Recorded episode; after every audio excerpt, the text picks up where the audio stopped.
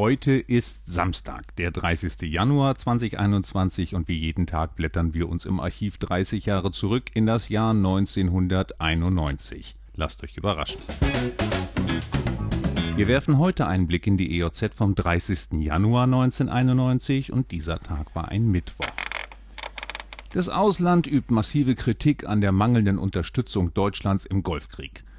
Das Bundeskabinett gibt zusätzliche 8,3 Milliarden D-Mark für die amerikanische Kriegskasse und schickt Soldaten und Luftabwehrsysteme für die Sicherung von Flughäfen in die Türkei. Bundeskanzler Helmut Kohl und Außenminister Hans-Dietrich Genscher würden so ihre Bündnistreue beweisen, heißt es in der Bildunterschrift. Kommen wir nach Lüchow-Dannenberg. Zwischen der Schule und dem Jugendzentrum in Dannenberg soll ein Klo entstehen.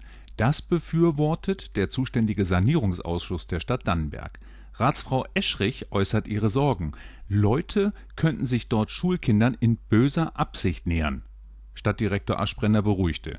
Sollten sich allerdings dramatische Zustände am Klo entwickeln oder gar eine Haschmafia ansiedeln, werde das Ding dicht gemacht.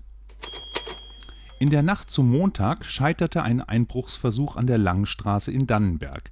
Gegen 3.30 Uhr heulte die Alarmanlage los und der Besitzer, der nach dem Rechten schaute, stellte fest, dass das Sicherheitsglas der Schaufensterscheibe gehalten hatte und die dahinterliegenden Goldauslagen noch an Ort und Stelle waren.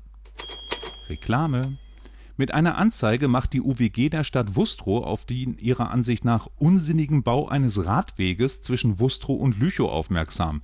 Sie merkt an, mit fünf Sperrschildern hätten Radfahrer freie Fahrt auf dieser Betonstraße, während für Autofahrer genügend andere Wege nach Lüchow führen würden. Mit zeitlichem Abstand war das irgendwie naheliegend. Das war's für heute. Vielen Dank fürs Zuhören. Diesen Podcast gibt's jetzt jeden Tag, an dem es vor 30 Jahren auch eine EOZ gab. Ich freue mich, wenn ihr wieder einschaltet. Tschüss.